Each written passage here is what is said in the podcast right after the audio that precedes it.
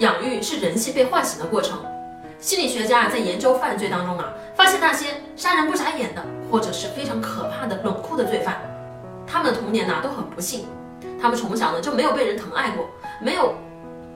所以一个人如果小的时候没有被人善待过，你就不要指望他成年之后会去善待这个社会。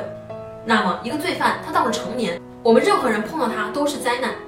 所以我们一定要在人早年的时候，把他的养育过程，尤其是情感、性格这些问题啊，要做到位。所以呢，养和育其中三年的陪伴呢尤为重要。橱窗里有我为大家精选的育儿书单哦。